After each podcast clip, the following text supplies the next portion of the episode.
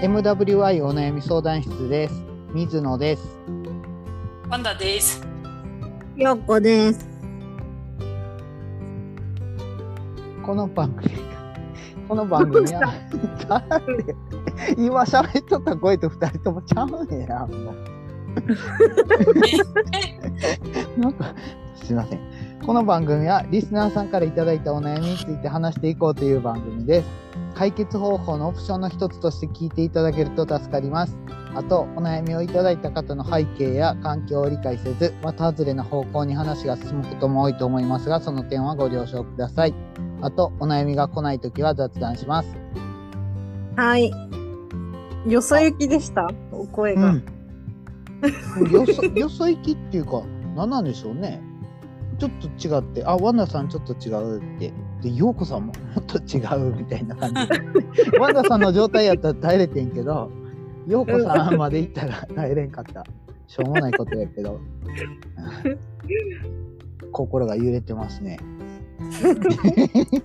まだまだ修行が足りん。はい、今日ね、メール確認しました。はいすると、いつも通りでした。ということで、今日も雑談しましょはい。あ、ちょっと一個だけ、あの、はい広報ということで、はい。あの、なんか、えーっと、そうそう、なんか9月30日から10月の2日までやってた、う。はい。なんか国際ポッドキャストデーのイベントで、はい。あの、月夜のサボテンっていうなんか特別ユニットを組んで、そこで話してきて、そこで、あの、水野さんとヨコさんの話しました。あと、ああら。はい。うん。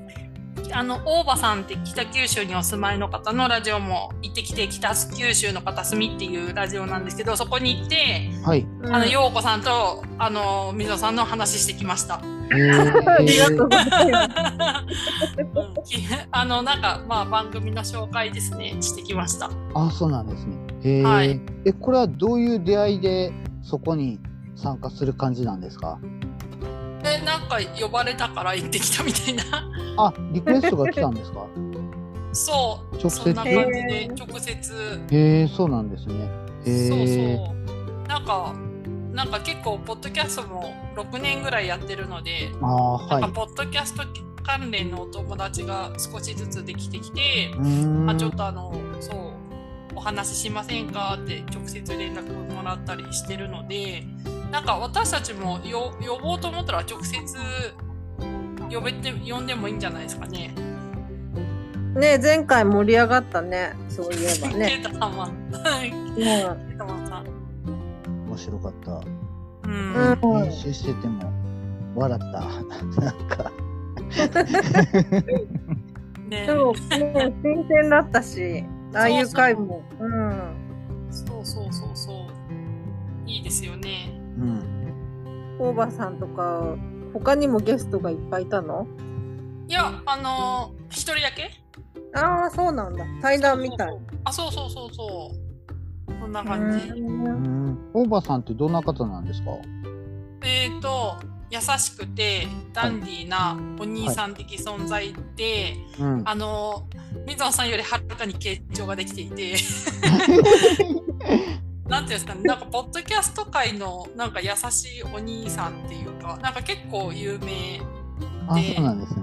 そうはいそうそうなんです、そう。そう。だからでもなんだろうな。やっぱり他のポッドキャストさんは、うん。いろんな人、うん。ポッドキャスト界のうん。人をお互いに呼び合ってるところが多くて。うん。うん。私たちみたいにうん。何回目？もう何回やってるんでしたっけこのラジオ。80近い？だよね。70何歩だ70何歩やってるけど、ゲストまだ呼んだことないっていう方がもしかしたら珍しいのかもしれない。うーん。っていう感じです。どっちで行きたいですか？まあでも前回、うんケータマンさんは自分で手を挙げてくれたので、はい。うん。うちらまだ私たちが希望してっていうのはないですよね。そうだね。この人呼びたいとか、まだね、そういう話までしたことないね。うん。うん。まあだからいたらいいんじゃないですか、呼んでうん。お話っていうのも。うん。いいと思いますじ。ゃあそれもね、今後のやつで。はいはいはい。どうですか？皆さん報告。報告？近況、うん。近況。なんか水野さんどうですか？近況か。僕、水泳の試合に出て、おう。で、それはプールの試合なんですけど、うん。そこでチームの最年長の87歳の人と泳いで一緒に。へえ。うん。すごいなちょっと改めて思ったなーって。え、何メートル泳ぐ？その人は今回は50メーターなんですけど、夏は200メーター泳いでたとか言って、えで、え。時々日本新とか出すんですよね。おお。そう。それはなんでかって言ったら、あの、マスターズ水泳って5歳ごとに年齢区分切って、その5歳の中での過去の日本記録とか世界記録とかやってるから、だからまあ、年いったら結局競争相手が減るから、レベルは下がっていくみたいな感じなんですけど、うんうん。だからそのおばあちゃんなんですけど、おばあちゃんすごい遅いんですよね。うん。で、みみんなが泳ぎ終わってしばらくしてから泳ぎ終わるみたいな感じで、うん。普通見てたら普通に遅いおばあちゃんなんですよ。うん。うん。でも年とタイムのバランスを考えたらもう日本記録とか世界レベルっていうかそんな感じなんですよね。うん、へなんか争ってる基準が違うっていうかそもそもその人はもう気分的にも争ってないしうん。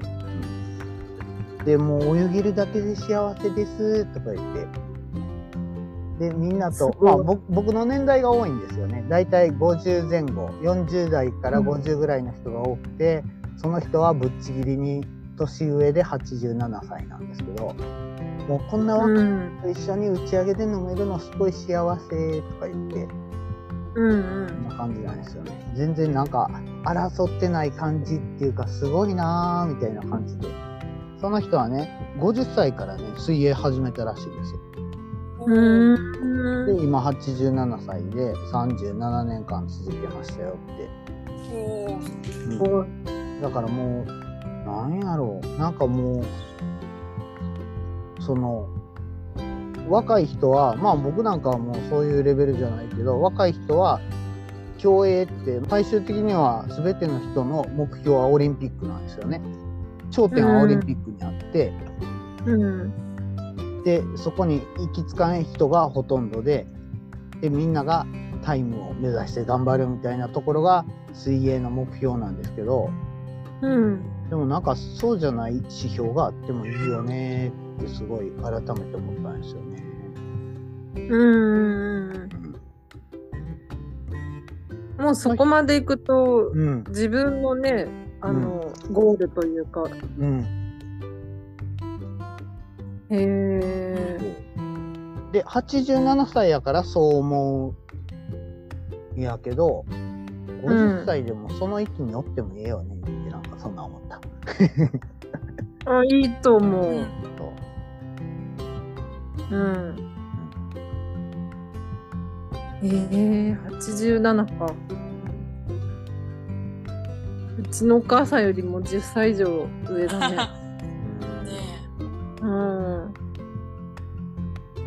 すごい。えそうでもなんだろう30何年間も継続してやってるってことはうん楽しいが絶対あるかうん、うん。らいいのかな、そううんなんかそういうそこまでその長く続けられるものがあるっていいことですよねその、うん。50過ぎてもうん。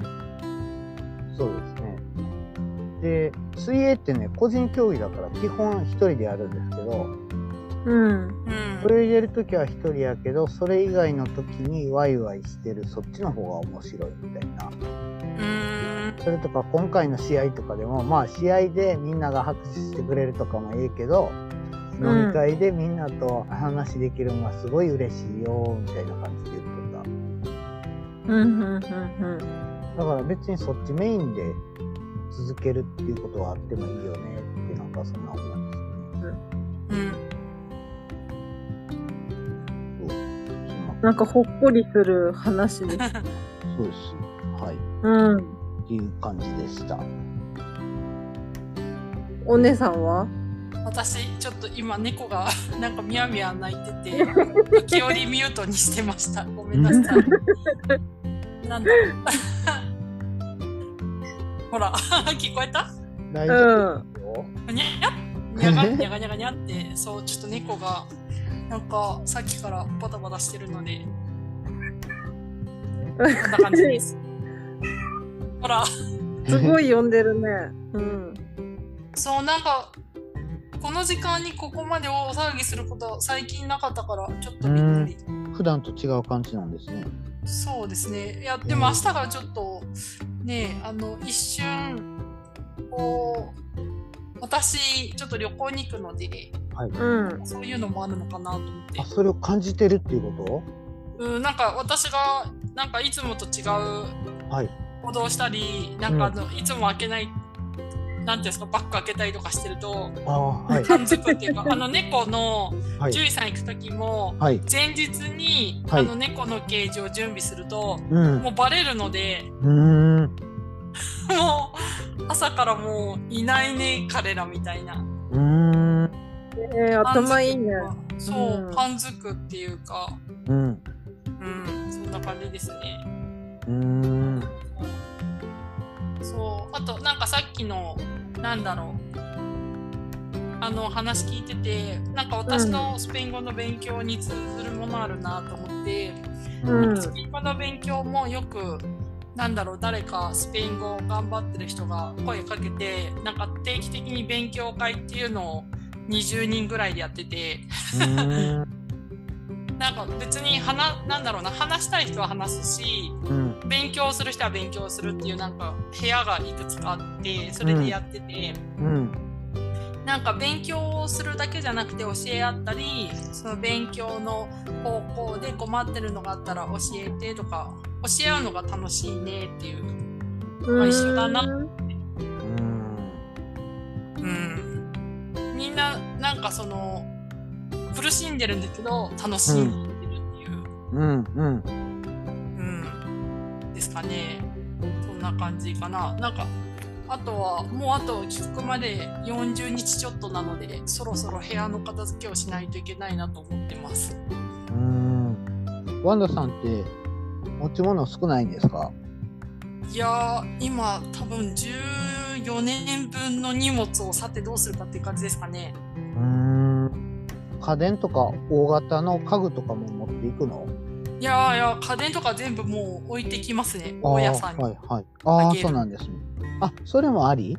大家さん、これ置いていくねって言って。あ、そうそう。多分、えーその前の住人が置いてったソファーとかも使ってるので、ん。ううん。ーん。そう、多分あり。うーん。なるほどな。そう、そんな感じですね。うん。うん。なんかで、フリマみたいなのもできるの？あーなんかね、フリマっうん。か、だから街で、うん。あの、物々交換みたいな Facebook でやっうんうんなんかサイトがあって、それであげるっていうのもありだから、うん。なんかお母さんがちまちま作った巾着着物の生地の、うんそれはそれで出そうかなと思っててうん。うん。ますね。そう。そんな感じ。引っ越しって、ねえ、大掛かりだもんね。ううん。ん。そんなようこさんどうですか、最近？ようこさんはね、あのーそう、水野さんに言おうと思ってたんです。はい。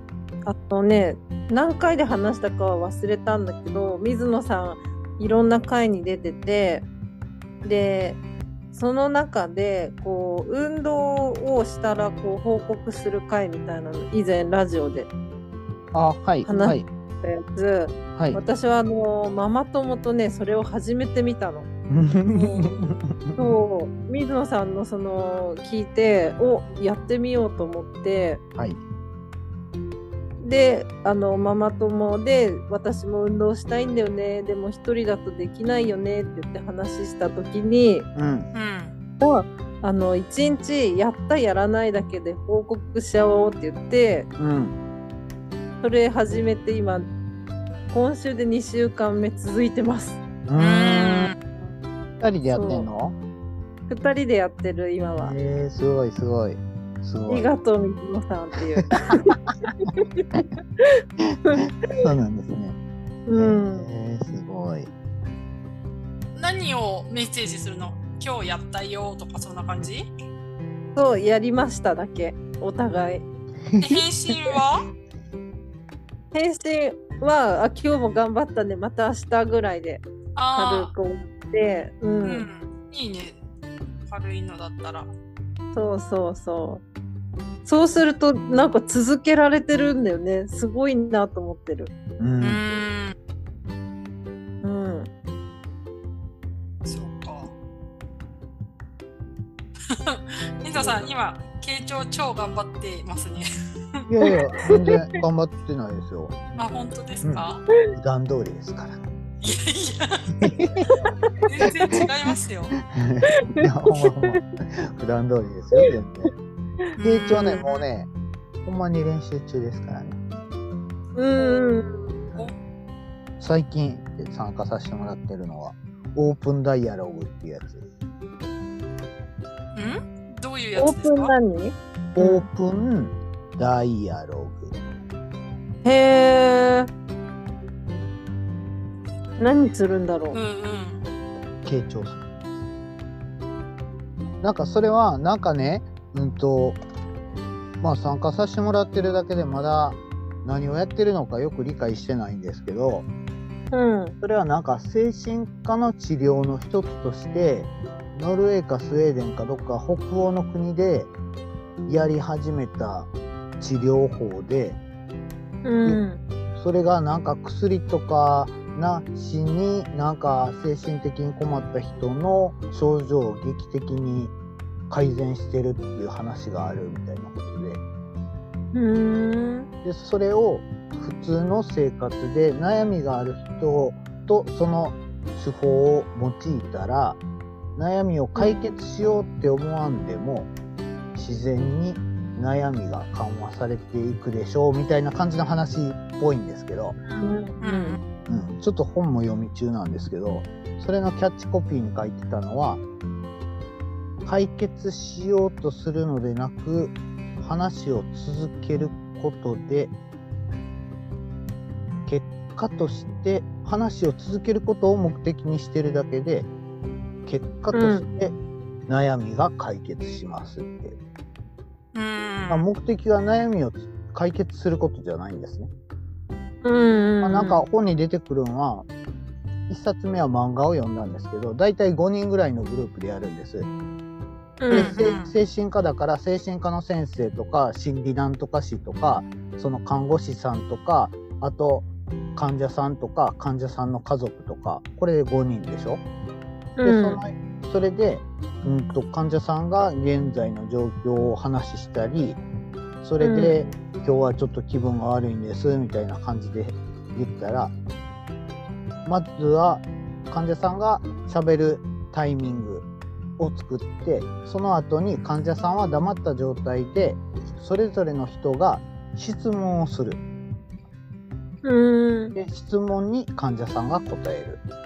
今日の気分悪いっていうことでしたけど何かありましたか？みたいな感じで。うんうんそれで状況を確認していってでその後に患者さんは黙ってる時間があってそれぞれの参加者残りの4人が患者さんの現状について患者さんに寄り添った状態で患者さんについて話をする。うん。意味わかります？自分はそこにおるけど喋れない。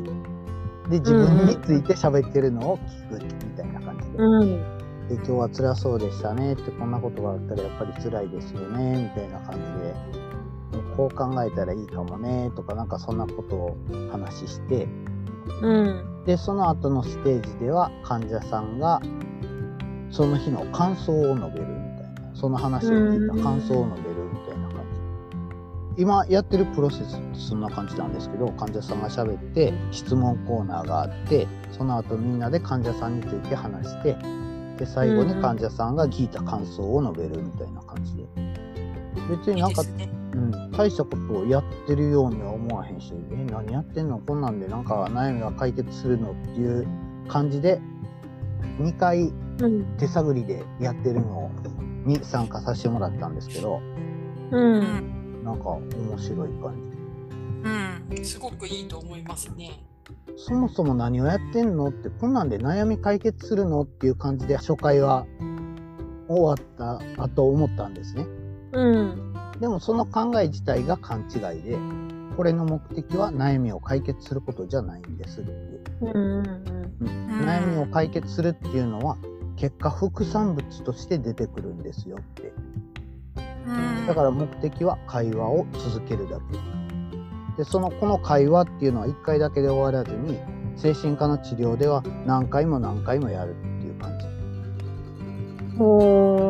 特にスタートするのはすごい悪い症状が出た24時間以内にやるらしいんですよねへー。その患者さんの感情が高ぶってむちゃくちゃな状態の時に「いや今混乱してます」って「こんなこともあってこんなこともあってもう大変や大変や」みたいなパニック状態の時にやってあげるのが一番効果的で。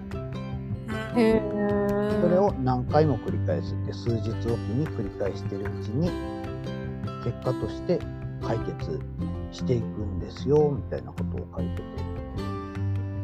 あ、なんか意外だね。症状が出てるときは、ね、逆に話さない方がうん。思ったけど、そうじゃないんだね。面白い。違うみたい僕が読んだのは初めてのオープンダイアログっていう本なんですけどそれは漫画なんですね、う。うんん。それも精神科に関わるようなお家で引きこもって家族に暴力振るうみたいな人の症例とか出てくるんですけど、最初は患者さんがしゃべる時にはもう混乱して親に攻撃的な発言をしたり、なんでこんなとこにおらなあかんねんみたいな、何をせえって言うねんみたいな感じの発言から始まるみたいな感じなんですけど、うんうん周りの人はその人に寄り添った状態で質問を繰り返すみたいな。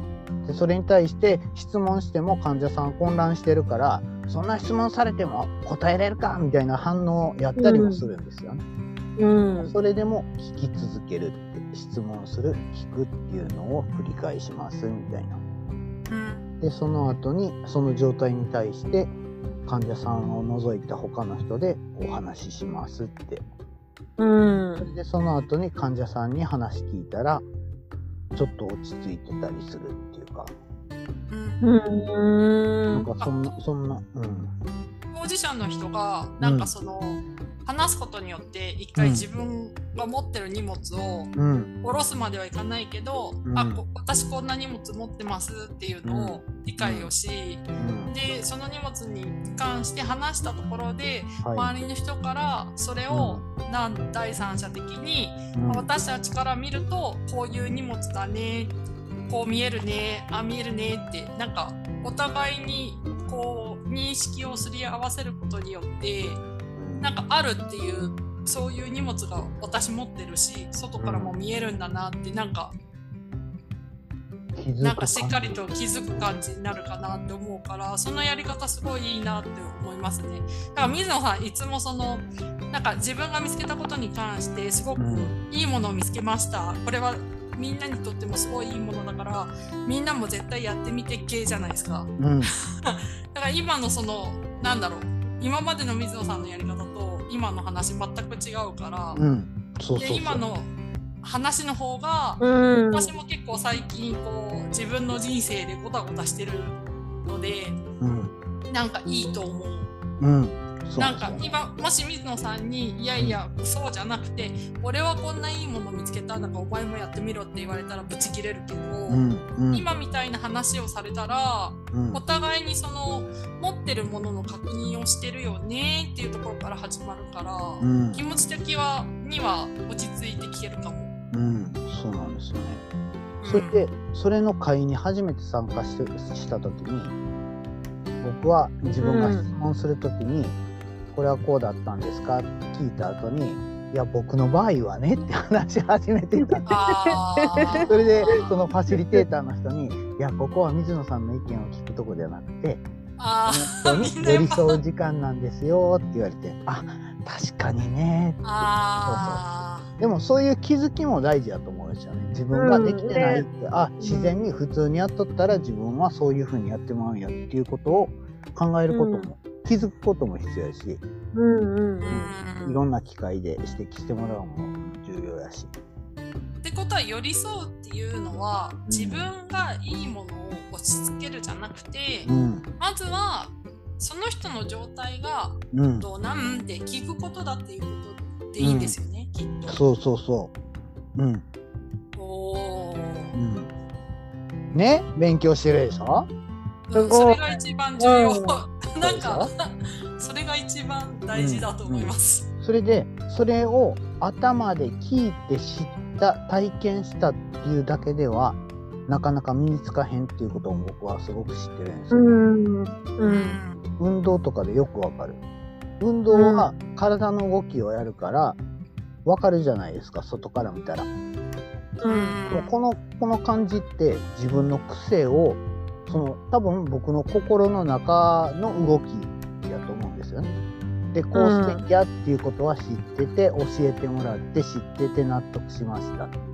でもできひんっていうのは普通に水泳ってねって体を水平にして足も力抜いて手も力抜いてゆっくり後ろに書いたら進むんですよって口で言ったらわかるし聞いたらわかるけどすぐできないじゃないですか。だからそれと同じで徐々にできるようになっていくっていうかちょっとずつちょっとずつ練習しとったら上手くなっていくんちゃうんかなって僕は本気で思ってるんですよね。うん。うんそうだと思う。ファシリテーターの人がやっぱりその、僕の場合はねって言言わない方がいいそれは寄り添うことにならないよねってうん。言ったことが水野さんにとって大きな気づきになったからあとはもう良くなるだけなんじゃないですか？僕の場合はねって言った瞬間に全部舞台は壊れちゃうけど。うんうん。それを言わないって気づいただけでも100% 進歩だと思いますけど、うん。でもうんその間違いを繰り返すのよね。えー、どうして人間ですからね。人間です口よ癖になってるんかな？うん、あのだから頭でわかるっていうのとうん言葉が理解でき頭でわかるっていうのとできるっていうのは全く違う次元にあるんです。うん特に無意識の場合無意識に刻み込むってすごいもう永遠に繰り返さななかなかできんよねって僕はうん体感してるんですよね、運動してたらよく見える。うん、ということで僕は努力中でできてませんよっていう報告でした。あの今日すごいいい話を聞いたうん、すごいいい話。あそうですか。うんじゃあ今日はこれぐらいで終わりましょう。ははい皆様からのお悩みをお待ちしております。あと、聞いていただいた感想などもいただけると嬉しいです。メールアドレスは mwy.onayami.gmail.com です。ツイッターは、ハッシュタグ MWY 相談室です。では、これぐらいで、さよなら。バイバイい。にゃおん。